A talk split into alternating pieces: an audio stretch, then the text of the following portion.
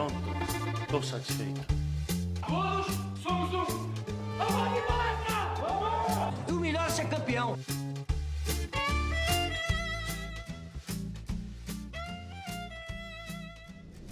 Salve, salve, 20 da Análise Verdão! Tudo bem com vocês? Sou Vitor Buratini e estou aqui apresentando mais um podcast pós-jogo da equipe da Análise Verdão. Hoje, para falar da quarta vitória seguida do Palmeiras do Campeonato Brasileiro, 3 a 1 no Grêmio fora de casa. E para falar dessa partida aqui, eu estou acompanhado da Marília Campos. Fala aí, Marília, tudo bom? E aí, Buras, prof, tudo certo? Pessoal que tá ouvindo a gente, boa vitória do Palmeiras, já a quarta seguida no Brasileirão. Muito bom que a gente tenha saído daquele momento difícil e agora a gente tenha conseguido bons resultados. É um jogo que o Palmeiras teve seus bons momentos, mas teve alguns erros que não podem se repetir, principalmente no dia 27. Então vamos conversar um pouquinho sobre todos eles aqui. Estou aqui acompanhado do João Marcos, que está de volta entre nós. Fala aí, João, tudo bem? Ah, eu voltei, Buras. Tudo bom com você, com a Marília, com quem tá ouvindo a gente? Eu tava com saudade, cara. É, foi, foi, um, foi um período difícil, né, de distância, porque fiquei sem computador para gravar, e aí depois não bateu com escala, mas tô de volta e vamos falar desse jogo do Palmeiras, que é, é um jogo bem interessante. Muito interessante porque algumas coisas funcionaram muito bem, outras não funcionaram. E é sempre bom você apontar os defeitos e sugerir as correções quando você está vencendo não é? Quando você tá perdendo, fica aquele inferno, uma gritaria é, insuportável para poder falar de Palmeiras. Então é bom, vamos falar da vitória e vamos apontar o que precisa melhorar, porque falta menos de um mês para a final da Libertadores e, e, a gente tem muita condição de ganhar esse título. É bom que a gente esteja confiante, que a gente arrume o time uh, nos pequenos detalhes que podem fazer diferença.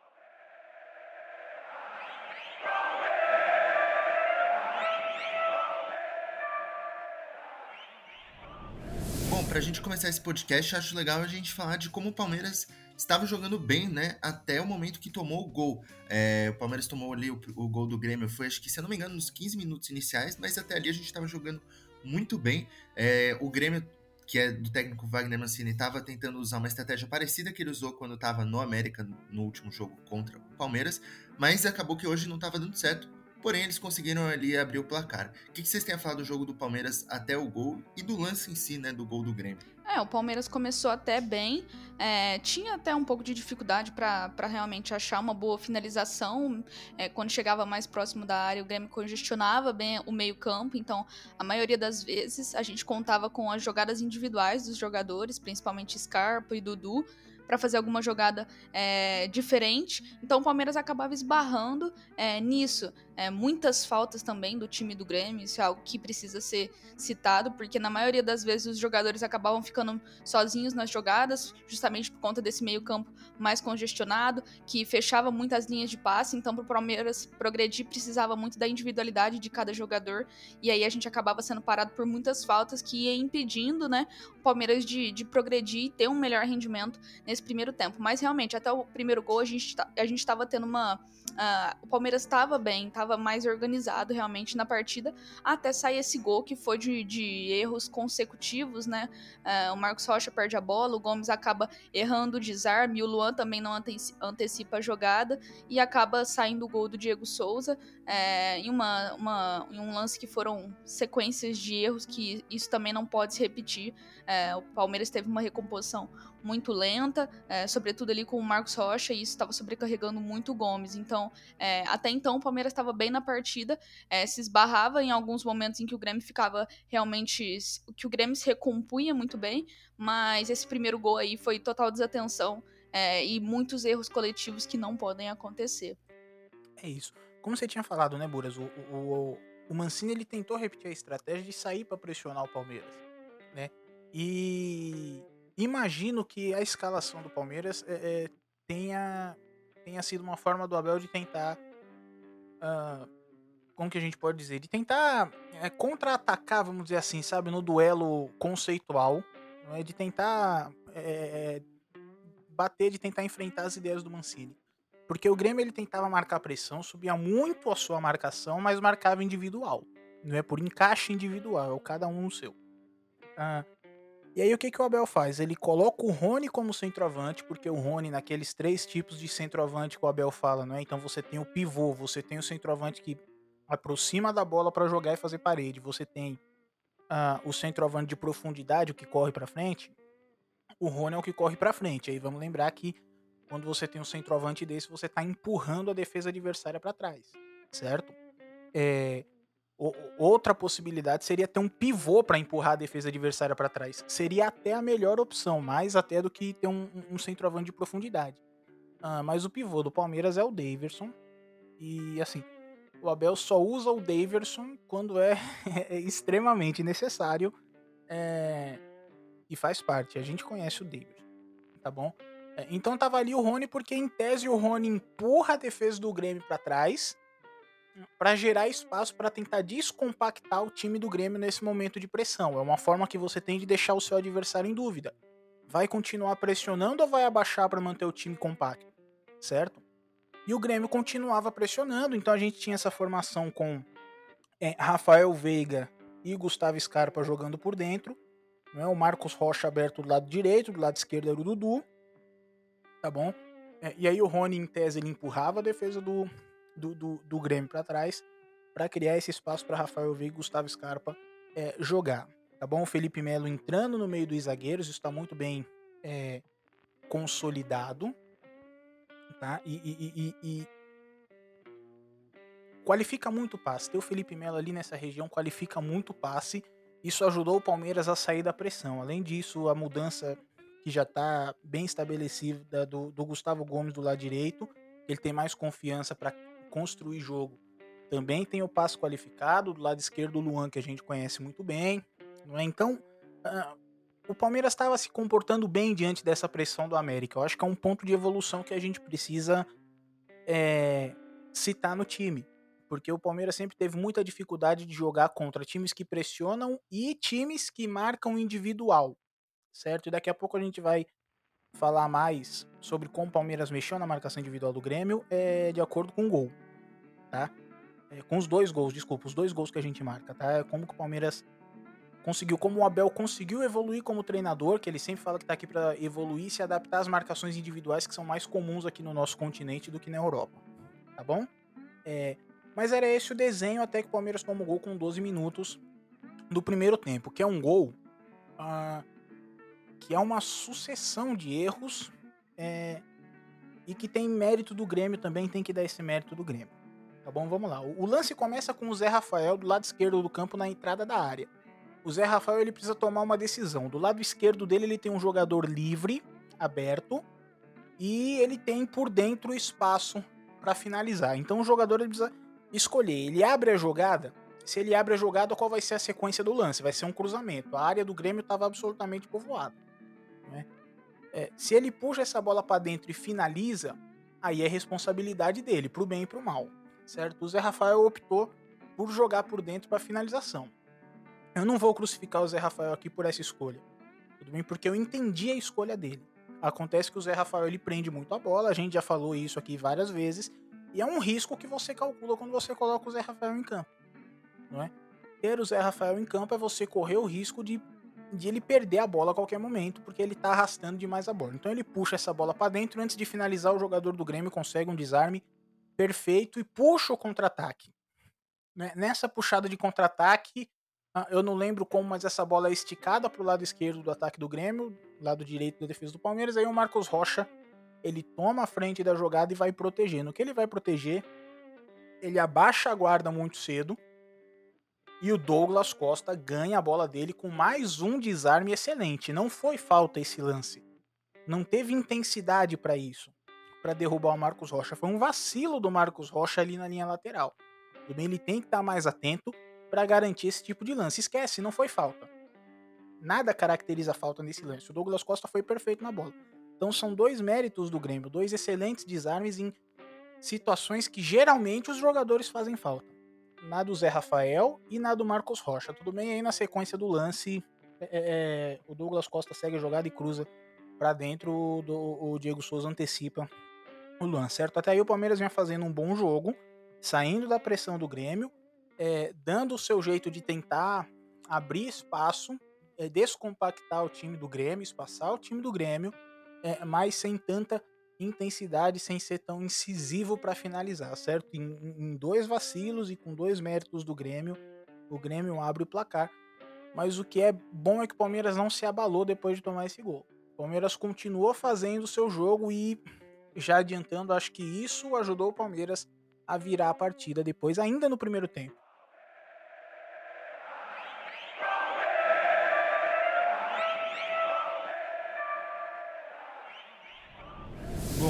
Ponto que é importante a gente observar é que a transição defensiva do Palmeiras foi muito ruim, sobretudo ali no primeiro tempo. E esse é um aspecto que a gente tem falado muito nos últimos podcasts, é uma técnica que a gente tem batido bastante. E parece que a gente não tem visto uma grande evolução. É, vocês também acharam novamente que ela foi muito ruim na partida de hoje? É, a transição hoje teve muito lenta, né? E somado a isso, a, a falta de pressão na bola que o Palmeiras é, não fazia, é, isso daí acabou sendo um problema muito grande pra gente. É, o Grêmio, ainda no primeiro tempo, poderia ter feito 2 a 0 com mais um gol do Diego Souza, que tem um. É, 3 contra 3, né? Tem uma, uma, um ataque, um contra-ataque do Grêmio, é, que se eu não me engano o Marcos Rocha volta muito atrasado, e aí o Palmeiras acaba é, sofrendo uma finalização do, do Diego Souza é, pelo alto. E o, o, Everton faz uma defesaça, salva o Palmeiras nessa, no que seria uma transição defensiva lenta que o Palmeiras fez, não conseguiu voltar a tempo, uma recomposição do Marcos Rocha muito ruim também, e, e a gente, nós fomos salvos pelo Everton nesse lance. Então o Palmeiras teve essa transição defensiva muito lenta e somado a isso teve uma não fez uma pressão na bola é, que fosse suficiente, né? O Palmeiras foi muito mal nesses dois quesitos, essa reação pós-perda foi realmente muito ruim isso daí acabou pesando para o Palmeiras, é, principalmente como você falou no primeiro tempo, porque o Grêmio poderia ter simplesmente ampliado o placar ainda no comecinho do jogo e por conta do Everton nós acabamos sendo salvos. Esse foi um dos lances que ficou mais nítido como, como isso estava muito ruim e as questões de recomposição é, realmente estava o time, essa linha defensiva estava se recompondo é, com, com muita lentidão. Isso é algo que precisa de fato ser corrigido porque Palmeiras tem nesses últimos jogos atacado muito mais, se mandado muito mais é, pro ataque, é, tem tido mais facilidade, tem chegado com muitos jogadores, mas isso realmente tem pesado muito na, na nossa defesa. É realmente um, um, cobertor curto e a transição defensiva hoje, mais uma vez, foi lenta e acabou prejudicando o Palmeiras, mas isso com certeza tem que ser resolvido até o dia 27, nessa final da Libertadores, porque hoje nós enfrentamos um ataque de um time que está praticamente rebaixado e nós vamos enfrentar enfrentar o Flamengo que tem um dos, um dos melhores ataques do Campeonato Brasileiro e, e, isso sem dúvidas pesa muito. Então é algo que precisa urgentemente ser corrigido. É, a, gente, a, gente, citou o gol do Grêmio e a Marília citou esse outro lance que é, que é muito bom. Eu não lembrava do desenvolvimento da jogada e agora lembrei que foi uma jogada, uma transição de 3 contra 3 mesmo, que foi é, é desesperadora. Na hora que eu vi o 3 contra 3, eu tava esperando o quarto jogador do Palmeiras, ele não vinha de jeito nenhum, né? Uh, a transição defensiva, vamos, vamos, vamos tentar desmembrar a transição defensiva assim em dois momentos, tá bom? Você tem um momento que você reage pós-perda, porque você quer impedir o contra-ataque do seu adversário, certo? Então você tá com a posse de bola, tá tocando, tocando, tocando, errei o passe. Então preciso tomar alguma atitude para que o meu adversário esteja pressionado, tudo bem? Se o meu adversário não tiver pressionado, uh, ele se organiza em campo e entra em fase ofensiva. E aí ele tem controle da partida, controle dessa fase ofensiva com a posse da bola. Certo? Então esse é o primeiro momento, quando eu tenho que reagir pós-perda. Qual a decisão que eu tomo logo depois que eu erro passe? Tudo bem? Tem o segundo momento que é o da recomposição. Tudo isso está dentro da transição defensiva. Certo? Uh, o Palmeiras ele já estava errando no primeiro momento. No momento de reação pós-perda certo? Esses dias eu tava é, discutindo isso em off com o Matheus Farias. É, porque o Matheus tava falando. Eu não, eu não, lembro qual era o time que a gente tava discutindo, eu não lembro, Bura, se você lembra. É, não sei se você lembra, né? Uh, que a gente tava discutindo algum time que, quando reagia pós-perda, recompunha muito mal. Fazia uma recomposição horrorosa, aí o Matheus Farias justificando que a recomposição não era ruim porque o time atrasava o ataque, porque queria se posicionar e tal. É, acontece que no futebol de alta intensidade você não tem como marcar a distância. Sua reação pós-perda necessariamente precisa ser pressionando a bola. Você perdeu a bola, você tem que correr para frente. Quem tá longe da bola volta para recompor. E o Palmeiras não tava correndo para frente para pressionar a bola. Certo? O Palmeiras ele tava posicionando, tentando atrasar o ataque do Grêmio. Se você posiciona para atrasar o ataque, o jogador que tem a bola ele tem tempo e espaço para pensar o lance, certo? Você tá montando um bloco na frente dele, mas é, entre o jogador e esse bloco, você tem, sei lá, 3, 4, 5 metros. E aí o seu jogador consegue achar um passo para frente, quebrar esse bloco, quebrar essa linha de marcação. O seu adversário tem tempo e espaço para isso, tá bom? Então, é, não é uma questão de opção. Reação pós-perda no futebol de hoje tão competitivo e tão intenso necessariamente precisa envolver pressão forte na bola assim que você perde ela. Tudo bem, o Palmeiras não estava fazendo isso. Então esse é o primeiro momento. Por isso que o Palmeiras estava tomando esses contra-ataques. Tudo bem? E aí no segundo momento a gente tem esses erros de recomposição, certo? Vamos lá, Gustavo Scarpa saiu jogando hoje, ok? É, Gustavo Scarpa a gente já conhece há bastante tempo. Quem pede Gustavo Scarpa no time do Palmeiras sabe muito bem o produto que está comprando, ok? Que é um jogador que entrega ali com bola, entrega alguma coisinha, entrega, tem entregado assistência esse ano, tem entregado finalização, é, deu mais uma assistência hoje, inclusive, bate bola parada, hoje acertou a trave e tal. Mas no sem bola ele erra no momento de reagir pós-perda e ele erra no momento de recompor. Tudo bem? Dudu. Eu só vi o Dudu reagir bem pós-perda com um treinador em todo esse tempo de Palmeiras, com o Felipão. Tá? Eu, eu, lembro muito bem um dos últimos jogos do Roger no Palmeiras, é, que eu vi do campo, foi aquele contra o São Paulo. São Paulo abre o placar, o Palmeiras vira para 3 a 1 é, a reação pós-perda do Dudu chegava a ser nojenta, chegava a ser desesperadora, porque é característica do jogador, certo? Rafael Veiga. Rafael Veiga também não, não, não reage tão bem pós-perda, não recompõe tão bem pós-perda. Ele entrega mais do que o Gustavo Scarpa, por exemplo. Ok? Ah, mas não é uma recomposição e uma reação pós-perda de altíssimo nível. Certo? Por que, que eu tô falando tudo isso? Eu não tô apontando defeitos nos jogadores. Eu tô falando que o cobertor do Palmeiras, como a Marília falou, é cobertor curto. Tá bom? Quem te entrega qualidade não te entrega intensidade. Quem entrega intensidade não entrega qualidade. E aí o treinador ele tem que montar esse quebra-cabeça. O mundo ideal seriam jogadores de qualidade e de intensidade. Certo? Vou dar o exemplo extremo. Olha pro Liverpool a bola que o Salah tá jogando. Muita intensidade e muita qualidade. Tá bom? É, então são alguns dos motivos pelos quais o Palmeiras é, pode ser pode ser a explicação para o Palmeiras não pressionar a bola não é? Pode ser uma característica dos jogadores, certo? E não uma orientação do treinador. Ou pode ser o inverso, pode ser uma orientação do treinador por ele entender que os, treina que os jogadores não têm essa característica. Tudo bem? Agora existe um fato: o Palmeiras está transitando defensivamente muito mal. Tá? Quem está próximo da bola não pressiona essa bola e quem está longe não volta para recompor. Eu tenho certeza que o Abel sabe disso, ele é a comissão técnica e que eles vão encontrar alguma solução nesse meio de caminho até o dia 27 tudo bem? Porque da forma que tá acontecendo, é desesperador e o Palmeiras começa a perder o controle da partida. Que é justamente aquilo que não pode fazer. Principalmente pra gente pensar na final de Libertadores contra o Flamengo, que é um time que uh, se você deixar, se você der espaço, ele controla a partida com a posse da bola. Certo? Com a posse da bola não é de ficar dando toquinho, não é o tal do tic-tac, é quando tem a posse da bola, ele faz o que quer com a posse da bola. Tudo bem? Então precisa ter cuidado, o Abel com certeza sabe disso e vai acertar essa transição defensiva, porque tá muito ruim.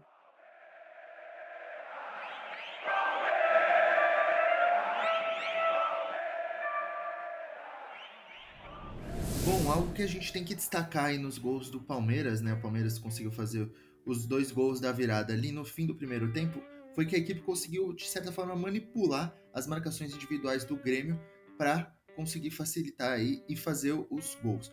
É, o que, vocês têm a destacar dessa manipulação? Como vocês explicariam que ela se deu nesses lances? É, isso é muito interessante, né? Porque o Palmeiras já outras vezes precisou se adaptar para marcar é, dessa maneira, porque, por exemplo, a gente lembrar o, o São Paulo é, marcava individualmente e o Abel precisou adaptar o time para conseguir fazer isso, para sair desse tipo de marcação. Então, com muita, com muita é, movimentação, é, isso é muito possível. E hoje o Palmeiras teve. Não foi um dos ataques mais, mais móveis, porque o, o, o Grêmio congestionava muito essa zona. Então, sempre os atletas. É, era difícil achar realmente linhas de passe que pudessem então fazer tabelas. Isso no segundo tempo eu achei que ficou até um pouco mais, mais fácil, porque o Grêmio, claro, precisou sair muito mais para o jogo. Então o Palmeiras acabou. Acabou dando muitos passos para o Palmeiras atuar ali entre linhas, sobretudo o Rafael Veiga, que tem muita essa capacidade, que gosta muito de ocupar esse espaço, e, e também porque a gente tinha jogadores como, por exemplo, o Dudu, que tem uma, uma facilidade de, de fazer jogadas individuais, uh, no, num contra um, abria bem, e isso acabava liberando espaços, né? Uh, o Rony tem muito também essa capacidade pela, pela velocidade que ele tem, claro que hoje ele não foi muito acionado, tá vivendo um mau momento, não tem sido tão útil para o time do Palmeiras, mas isso também poderia muito ter, ter ajudado é, pelo, pela questão da velocidade para abrir espaços nessa defesa e, e, o Palmeiras acabou tendo, tendo sucesso mais uma vez contra esse tipo de marcação. O time conseguiu sair bem da pressão e, e, circular bem a bola. Então, é, mais uma vez, o, o, Abel acabou conseguindo fazer com que o time tivesse sucesso com esse tipo de marcação. Claro que o Palmeiras depois pecou em alguns momentos, mas, sobretudo no primeiro tempo, mas no segundo isso ficou muito mais fácil, né? Porque o, o time do Grêmio precisou sair muito mais pro ataque e acabou deixando muito mais espaços e sendo muito mais difícil com que marcasse os nossos jogadores. Então, uh, isso, mais uma vez, o Palmeiras conseguiu ter sucesso contra esse tipo de marcação, que realmente é, é muito difícil difícil, né? Então, mais uma vez, o Palmeiras teve, teve sucesso nesse tipo de jogada e, e, o, Abel, o Abel conseguiu ir bem nesse sentido, porque realmente é, é algo que a gente precisou em determinado momento se, se adaptar. E contra o São Paulo nós fomos bem, e mais uma vez agora atuando é, contra o Grêmio a gente foi bem, apesar de no jogo contra o América a gente ter, ter perdido e foi um jogo muito ruim. Agora o Palmeiras está em boa fase e conseguiu é, fazer um bom jogo. É, a Marília lembrou muito bem, né, que o Palmeiras enfrentou muitos times que marcam individual e que o Palmeiras é, tem conseguido sucesso contra essas equipes, né? Uh, o Abel, quando ele vem para o Brasil, ele fala que ele vem para se tornar um treinador melhor. E aqui no Brasil a gente enfrenta muito é, marcações por encaixe ainda, porque faz parte da nossa cultura sul-americana. Tem muita gente que adora ir para a internet falar que marcação por encaixe individual é ultrapassado, que não existe, porque marcação por encaixe é, expõe as costas da defesa e exige coordenação. Bobagem. Mentira. Tá? É, é, marcação individual funciona muito bem quando você sabe fazer. A Atalanta sabe fazer há bastante tempo na Itália, joga muito bem, é um time muito competitivo. É, os times do Cuca fazem isso, o Cuca que dá um trabalhão. A gente viu isso na semifinal da Libertadores, viu na final da Libertadores, não é? O América Mineiro na última Copa do Brasil, eu sempre gosto de lembrar isso. O América não marcava por encaixe individual, mas era uma marcação tão forte, tão próxima do adversário, que parecia marcação individual. E, e aqui é mais comum, o Abel fala que ele tá aqui para ser um treinador melhor, e quando eu vejo o time do Palmeiras conseguindo manipular a marcação individual contra Atlético Mineiro, contra a Universidade Católica, contra São Paulo, contra Grêmio, é, eu posso falar que o Abel sim se tornou um treinador melhor nesse tempo aqui no Brasil, certo? Os dois gols que a gente marca são exemplos disso. Por quê? Como inicia a jogada do pênalti. É uma bola que é esticada, que é aberta para o Dudu do lado direito. O Abel tinha invertido o Dudu uh, com o Gustavo Scarpa, se eu não me engano. E o Marcos Rocha faz uma ultrapassagem por dentro. É, em um desses jogos que o Palmeiras enfrenta a marcação individual, a gente já tinha falado sobre isso sobre como o Palmeiras estava é, é, é, fazendo diagonais de dentro para fora, acho que foi contra a Universidade Católica, que eu estava revendo o jogo esses dias. O Palmeiras fazia diagonal sempre de dentro para fora, abria a jogada e alguém fazia diagonal de dentro para fora entre os meias, os meia atacantes, tá? Para colocar essa bola na profundidade. Então é uma forma que você tem de manipular a marcação individual do seu adversário, se movimentando, atacando o espaço, correndo para frente e sem é, estragar suas características de jogo. Porque isso é muito importante. O Abel ele se adapta, mas ele não muda a característica de jogo, certo? Porque não tem como mudar a característica de jogo. É sempre bom deixar isso muito claro. As pessoas às vezes acham que assim, é, o Palmeiras ele faz, ele pratica ataque posicional, ele não pode mudar a sua forma de atacar e aglomerar mais jogador na bola. Não, não pode. Porque para isso o Abel teria que mudar todo o seu modelo de jogo. Teria que pensar futebol de uma forma diferente. Então isso não existe. Né? Então é a forma que o Palmeiras consegue se adaptar dentro das suas características. É, então, bola no Dudu do lado direito, Marcos Rocha faz a ultrapassagem por dentro e bola na profundidade para a corrida do Marcos Rocha. Desmontou a marcação individual do Grêmio. certo? Aí o Thiago Santos vai lá e faz o pênalti. O segundo gol do Rafael Veiga, a mesma coisa, só que do outro lado, bola esticada. É, algum jogador, eu não me lembro quem faz a ultrapassagem por dentro e faz de dentro para fora. E além dessa ultrapassagem de dentro para fora, tem uma infiltração do Gustavo Scarpa. É o Gustavo Scarpa que recebe por dentro. E aí ele faz o passe pro Rafael Veiga, que também tá chegando ali na entrada da área. Então o Rafael Veiga tem um mínimo tempo e espaço para poder finalizar antes da marcação individual do Grêmio aproximar dele. Tudo bem? Então o Palmeiras conseguiu desmontar todo o sistema de marcação com esses movimentos, certo? É, de novo, mérito total do Palmeiras, mérito do Abel por ter conseguido entender isso. É muito difícil você enfrentar a marcação individual quando você faz ataque posicional. Acho que o Abel encontrou alternativas muito inteligentes ao longo desse período todo aqui no Brasil, certo? Uh, e, que mostra a qualidade dele como pensador de jogo, mais do que treinador, o cara que trabalha o dia a dia. Como um cara que precisa fazer leitura de jogo, entender é, é, e formar estratégia e manipular o conceito do adversário, adaptar o seu próprio conceito.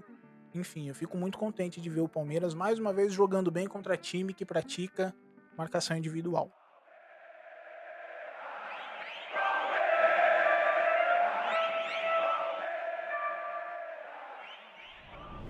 Bom, o Palmeiras hoje apresentou um problema, né? Que foi não conseguir pressionar direito a bola quando o Grêmio estava com ela, né? Queria saber se vocês têm identificado esse problema em outras partidas do Palmeiras, né? E se vocês sabem ou imaginam qual seria uma possível solução. Ou isso talvez seja um problema mais do elenco em si. É, de fato isso tem acontecido e eu acredito que seja algo é, que tenha muito a ver com a concentração da equipe é, quando entra em campo. É, isso a gente não via, por exemplo, em jogos de Libertadores, onde o time entrava super concentrado, é, tinha uma preparação um pouco mais diferente, os atletas né, faziam é, essa preparação com muito, mais, com muito mais afinco mesmo, e esse tipo de coisa não, não, acontecia. Durante os 90 minutos, os atletas passavam muito concentrados naquilo que tinham que fazer. E parece que no Brasileirão é, isso não acontece, é, parece que tem alguns lapsos em que, em que os jogadores acabam esquecendo das suas funções dentro de campo. Isso somado também também, claro, com o elenco. O prof já tinha citado, o próprio Gustavo Scarpa não é o jogador que melhor faz esse tipo de pressão, o próprio Dudu. Então, são jogadores que, claro, isso tem a ver com a concentração, mas por uma questão de característica dos jogadores também, que acabam não fazendo essa pressão é, e que é tão necessário, porque tanto a pressão pós-perda quanto a, a, transição defensiva muito lenta que o Palmeiras teve acabou prejudicando muito o time no jogo de hoje. Então, eu acredito que tem a ver com, com esses, com esses dois fatores, tanto a desconcentração como uma questão de característica dos jogadores que estão em campo também, mas isso sem dúvidas tem que ser consertado, né? Em um jogo que você tem que entrar muito concentrado, esse tipo de coisa não, não pode de forma alguma acontecer e o Palmeiras tem que se manter ali, sempre pressionando a bola para não dar oportunidade para o adversário conseguir carregar e progredir em campo, como muitas vezes a gente viu hoje é, nesse jogo contra o Grêmio. E o Palmeiras parecia que estava de fato desorganizado nesse sentido. Isso não pode acontecer, principalmente para o dia 27. A gente vai enfrentar um time muito, muito forte e esse tipo de coisa não realmente não dá para acontecer, senão a gente vai ceder muitas chances aos nossos adversários. Então, acho que é algo muito, muito focado no, no psicológico mesmo, na questão da concentração. O, o, tem, tem uma declaração do Abel que eu queria trazer aqui que eu acho que vai ajudar é, a falar desse momento sem bola, né? É, porque o, o, Abel ele fala o seguinte na coletiva, né? É, tô pegando aspas aqui do Murilo Dias, tá no Twitter. Ele diz o seguinte, aspas para Abel. Quando penso na formação, penso nas características dos jogadores. Não faço magia. Não consigo pegar um jogador que não dribla e colocar para driblar. Não consigo fazer um jogador lento ficar rápido. Jogamos em função da característica dos jogadores que temos. Fecha aspas para Abel. Aspas pro Abel. Tá bom? Desculpa. Por que, que eu tô pegando essa declaração dele da coletiva? Porque a gente falou da questão da reação pós-perda e eu levantei essas duas possibilidades, certo? Ou o time não tá reagindo pós-perda porque os jogadores não conseguem, certo? Aí é questão de característica dos jogadores. Ah, ou o Abel tá tentando arranjar um jeito de adaptar o time para jogar dessa forma por conta dos jogadores que ele tem. O fato é, o Palmeiras não consegue pressionar a bola isso tem preocupado quando o Palmeiras marca baixo, a defesa não tem sido mais tão sólida quanto era em outros momentos, como foi nessa temporada mesmo. Em jogos contra, como por exemplo, contra o Defensa e Justiça na Libertadores, o jogo que a gente vence na Argentina. Jogos como o jogo lá no Equador contra o Del Valle, na atitude, que o nosso time fecha a entrada da área, faz um bloco muito compacto e marca com muita tranquilidade. A gente gravou o podcast nesse dia. Pode cruzar a bola na área à vontade, não vai passar nada. Não é assim que o Palmeiras tem funcionado hoje, porque o Palmeiras não consegue pressionar a bola, certo? É, e aí, cara, aí entra uma coisa que eu queria falar que é sobre o Rony, não é? Ah, o Rony joga nesse time do Palmeiras por causa disso, tá? Porque o Rony ele te entrega essa intensidade. De novo, o cobertor do Palmeiras é muito curto, não é questão de qualidade de elenco. Qualidade de elenco a gente discute depois que passar a final da Libertadores. É, se o Palmeiras ganhar depois do Mundial, se não ganhar depois da Libertadores mesmo, no dia 28, enfim. A gente discute depois. Vai ter um momento oportuno para discutir qualidade de elenco. O que a gente está falando aqui agora é característica de elenco, certo? É uma leitura diária feita pela comissão técnica. Isso? Quem te entrega qualidade não te entrega intensidade. E quem te entrega intensidade não entrega qualidade. Então é uma composição muito difícil. O Dudu ele é muito diferente. O Dudu ele não é intocável. Vai ter momentos que ele vai sair porque o coletivo é mais importante. Mas ele é muito diferente e o Abel sabe disso. Por isso que o Dudu é titular da equipe. Tem jogado sempre entre os 11 que saem jogando. Tudo bem? Você ter o Dudu em campo já é um jogador que não te entrega essa intensidade para marcar, para pressionar a bola, né, para fechar espaço. Característica do jogador, não é, não é, não tô apontando defeito, não é nada disso, né?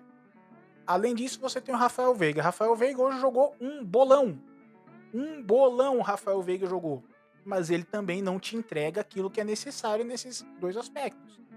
Tudo bem? De pressão na bola, de reação pós-perda. Uh, então é outra forma que você precisa de arranjar para compensar o coletivo. Certo? É, então você já tem Dudu, tem Rafael Veiga. Aí no jogo de hoje, o Abel resolve escalar o Gustavo Scarpa, que a gente já sabe que não entrega isso há bastante tempo, como eu disse aqui no começo. Quem pede Gustavo, eh, Gustavo Scarpa no time sabe o produto que está comprando, não é? é? Então você começa a colocar um, dois, três, quatro jogadores que não te entregam intensidade. Você precisa ajustar o coletivo, porque você ter um jogador só que entrega isso já não compensa. Então pode ser por isso que o Palmeiras não consegue pressionar a bola. De novo, estou levantando uma alternativa, uma possibilidade. Vai no mesmo pacote da reação pós-perda. Precisa corrigir isso. Porque se o Palmeiras não pressiona a bola contra o Flamengo, quem o Flamengo tem no seu meio de campo, nas suas laterais? Tem o Felipe Luiz. Felipe Luiz com tempo e espaço para jogar, acha bons passes. Inventaram aqui no Brasil que Felipe Luiz é um lateral defensivo. Não sei de onde tiraram isso. Ele precisou vir para o Brasil para as pessoas compreenderem que ele é um excelente lateral ofensivo. Não, é? ah, não sei se o Diego joga a final da Libertadores. Diego no meio de campo acha bons passes. Andréas Pereira acha bons passes. Ah, enfim, o time do Flamengo é muito qualificado para ter tempo e espaço para jogar. Então precisa corrigir isso até a final da Libertadores. É, porque, porque é necessário. Não é um capricho, é muito necessário para que o Palmeiras tenha segurança defensiva, coisa que não está acontecendo nesse campeonato brasileiro.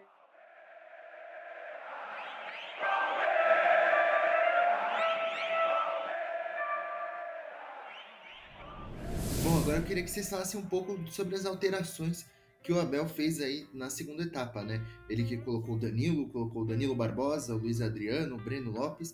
Enfim, ele foi novamente muito criticado pelas substituições que ele fez, Porém, no fim, elas se provaram certo, né? Porque no terceiro gol ali do Palmeiras, no fim do jogo, diversos jogadores que acabaram entrando participaram da jogada. Mas queria que vocês comentassem um pouco mais de modo geral sobre as substituições que ele fez sobre as escolhas do Abel. É, os últimos três jogadores que entraram participaram do lance do terceiro gol, né? Luiz Adriano é, entrou e saiu o Dudu. Dudu que também não, não fez a melhor das partidas dele. É, foi, foi um jogador que, que acabou não tendo, não tendo tanto brilho na partida de hoje. Entrou o Danilo Barbosa e saiu o Rony, que estava mal também, pouco participativo. É, e o Breno Lopes entrou para sair o Rafael Veiga. Esses três jogadores participaram. O Breno Lopes fez o gol, o Luiz Adriano é quem acho que domina a bola lançada acho que pelo Felipe Melo, não me lembro. Danilo Barbosa ajeita a bola pro Breno Lopes, que marca o gol. Então acabou que os três jogadores que entraram participaram do último lance e foram importantes. Além desses, o Danilo entrou no lugar do, do Zé Rafael. O Zé Rafael que também pecou muito nesse sentido da, da pressão na bola. Uh, então, foi um jogador que, que acabou perdendo muita bola. Ele é um jogador que costuma carregar muita bola, ele segura muita bola isso é muito ruim. E no momento sem a bola, ele acabou marcando muito pouco, não contribuindo, estava sempre atrasado é, nas jogadas, precisava voltar correndo atrás do marcador e isso estava prejudicando muito o time. E além dele, o Wesley entrou no lugar de Gustavo Scarpa. Scarpa estava até bem na partida, acredito que foi também mais um dos testes que o Abel estava fazendo para dar um pouco mais de minutagem pro Wesley. No mais, realmente, acho que o Abel acabou demorando um pouquinho para mudar no time, né? As três principais, é, os três principais jogadores que entraram, entraram nos 85 minutos de jogo, participaram do, do lance do, do último gol, mas demoraram um pouquinho. A, acho que o Abel acabou segurando, achando que poderia é, desconfigurar bastante o time se fizesse muitas trocas, que é algo que a gente já tinha criticado aqui, mas realmente o time acabava, no finalzinho ele já estava sofrendo muito com o Grêmio, estava assistindo o Grêmio circular a bola ali na entrada da área, o Palmeiras apenas cercava, não conseguia de fato marcar nada, e, e por uma questão milimétrica ali, o, o, Grêmio acabou não empatando, porque realmente o lance do gol ali, ainda bem que foi anulado, bom pro Palmeiras, mas realmente foi, foi mais um dos lances em que se prova que o Palmeiras fez uma pressão muito ruim e estava se defendendo muito mal até aquele momento, porque é, o, o, lance foi também um, mais um que teve uma sucessão de erros ali, a defesa acabou dormindo, uh, os atletas não marcaram e ia saindo um gol que o Palmeiras ia perdendo três pontos, então é, a, as trocas acabaram sendo até meio demoradas, os atletas já pareciam meio cansados. No mais, os três últimos que entraram entraram bem e participaram do lance do gol. Isso é importante também para dar confiança para todo mundo. Sobre, sobre as trocas, assim, eu vou, eu vou falar uma coisa que eu já vim falando aqui há bastante tempo, né? É, não com uma frase tão forte quanto a que eu vou usar agora, mas eu já vim falando, falando há bastante tempo. Essa frase que eu vou falar agora eu usei uma vez no Twitter e teve gente que ficou absolutamente revoltada, né, com ela. Assim, é, não é que o Abel mexe mal, as pessoas que não entendem as trocas do Abel. Quando eu digo as pessoas, eu tô me incluindo aí também. Tudo bem? Por uma série de questões, por questões culturais, por falta de boa vontade, né? Tem esses também no, no balaio, tem questão é, é, de falta de, de, de, dificuldade de compreender o jogo, né? Então, assim, não é que o Abel mexe mal, é que a gente não entende as trocas que ele faz. Às vezes entende, às vezes não entende, tá bom? É... O Abel ele pensa o jogo muito coletivamente. Aqui no Brasil a gente continua achando que o jogo é um duelo de 11 contra 11, não de uma equipe contra outra equipe. Tudo bem? Então muita gente começa assim, é, não era para ter tirado o Gustavo Scarpa. É, o Abel ele tira o Gustavo Scarpa porque o Palmeiras estava precisando de mais força no meio de campo e não só de força no meio de campo. Estava precisando de alguém que conseguisse puxar o contra-ataque para incomodar a defesa do adversário. Então o Abel tira o Scarpa que não recompõe, coloca o Wesley. Certo? Tá aí a, a, a puxada de contra-ataque. Se funciona ou não é outra coisa, tá bom? E a gente pode discutir sempre. É, um pouco depois dessa troca, ele tira o Zé Rafael e coloca o Danilo. Como a Marília falou, o time parecia estar tá cansado e já tinha esses problemas de pressão na bola, certo? É, eu, eu, isso é uma coisa minha, particular minha. Eu não gosto de falar de, de momento de alteração do treinador, porque eu não sei o que está acontecendo dentro do clube, certo? as trocas são planejadas. Isso é outra questão cultural que a gente aqui no Brasil não, não, não, não sei se falta boa vontade, se, se falta vontade né, de entender isso, ou se é questão cognitiva, que tem esse problema também às vezes, né? Aqui no Brasil. É, trocas também são planejadas. E a gente precisa entender isso. Tudo bem? Então eu não sei quanto tempo os jogadores estavam disponíveis para jogar. Qual é o planejamento físico do Palmeiras em médio e longo prazo? Tudo bem? Se você é, sem ter relatório, sem ter essa noção, se você perguntar para mim, eu falo, bom, eu também acho que o Abel demorou a mexer, concordo com a Marília, certo? Agora, sem esse tipo de informação, eu não consigo criticar o treinador por causa disso. Então é o que a gente tá fazendo aqui, a gente tá dando uma opinião só, certo? Ah, eu acho que demorou para mexer, a Marília também acha legal, opinião. Agora, daí, para criticar o treinador por causa disso, eu também não consigo. E, e, e, e por fim, né, teve aquele pacote de troca que o Abel fez no fim do jogo, que ele coloca o Luiz Adriano, tira o Rony, né, tira o, o Dudu. É, quem mais que ele tira? E o Rafael Veiga. Ele coloca Breno Lopes, coloca Danilo Barbosa para tentar fortalecer o meio também. Né? Coloca o Breno Lopes que recompõe e também sai para o contra-ataque. E coloca lá na frente o Luiz Adriano é, para ajudar a segurar uma bola. Certo? É, dessas trocas que o Abel fez, que muita gente também falou mal, é, se eu não me engano, quatro desses cinco jogadores que o Abel colocou no, no jogo, quatro estavam dentro da área. Se eu não me engano. Certo? O Danilo Barbosa prende muito bem a bola para esperar a chegada do Breno Lopes e finalizar para fazer o gol. Certo? Então, aqui no Brasil é da nossa cultura isso, a gente achar que o jogo é, é, é 11 contra 11 e não enxergar o jogo como duelo de duas equipes, de dois coletivos. E também é da nossa cultura a gente sempre achar que sabe mais do que o outro. Então é presidente da república que receita remédio, é médico que receita atividade física, profissional de atividade física que receita é, dieta, que é trabalho de nutricionista, e assim vai seguindo o ciclo. A gente sempre acha que sabe mais do que o especialista na profissão. Então, cara, o que, que eu posso falar das alterações do Abel? Acho que elas se provaram dentro do campo. Para quem não entende as alterações do Abel, pode estudar mais, é o que eu sempre tento fazer para tentar entender aquelas que eu não que eu não compreendo. Agora, daí, a criticar as alterações do treinador, eu não consigo, eu acho que a torcida do Palmeiras devia fazer o mesmo, devia pensar um pouquinho melhor é, antes de falar mal das trocas do Abel. Porque ali tem muito estudo, tem muito planejamento, é, e sem ter o estudo e sem ter o planejamento do Abel, eu não consigo falar mal das trocas que ele faz. Simples assim.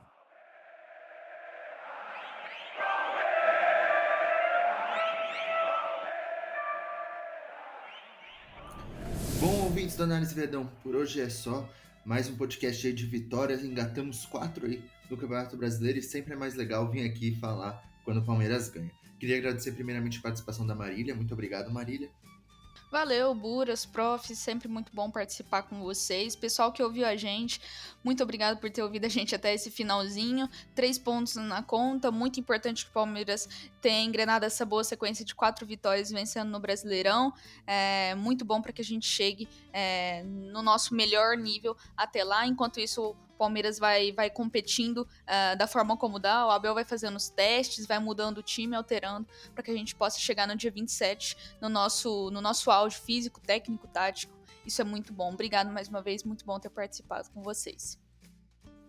Queria agradecer também a participação do professor João Marcos. Valeu, prof. Buras, obrigado. Obrigado, Marília. Muito obrigado também a todo mundo que acompanhou a gente, que ouviu até o final. Estou muito feliz de estar de volta. E vamos para esse final de temporada. Espero que eu não tenha mais problemas técnicos, né? É, porque eu estou muito ansioso para cobrir esse final de Campeonato Brasileiro e também a final da Libertadores, que é um grande momento para a gente, a gente precisa desfrutar. Tá bom? Então, sempre com esse espírito de é, torcer para o Palmeiras, de ver o que está dando errado e de sugerir soluções, de tentar entender por que está dando errado, certo? Nunca tentando é, quebrar tudo. Vamos valorizar esse trabalho, esse treinador, esse elenco porque não é, não é comum duas finais consecutivas de Libertadores. Vamos desfrutar, porque a gente merece depois de ter sofrido tanto, tá bom? Então um abraço a todos e até a próxima. É isso aí, ouvinte da Análise Verdão. Por hoje é só. Não esquece de seguir a gente nas redes sociais, arroba Análise Verdão no Twitter e arroba Análise Verdão no Instagram. Se inscrever no canal do YouTube da Análise Verdão, tá bom? Eu sou o Vitor Bratini, apresentei aqui mais podcast.